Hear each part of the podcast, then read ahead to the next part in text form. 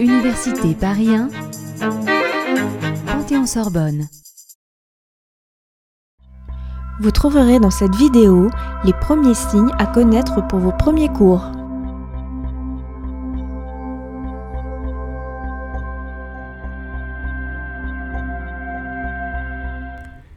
Lorsque le guide fait le signe OK à son élève, c'est une question. Il attend donc une réponse de son élève. Si tout va bien, l'élève répond par le même signe. En cas contraire, il fait signe, par exemple, ça ne va pas.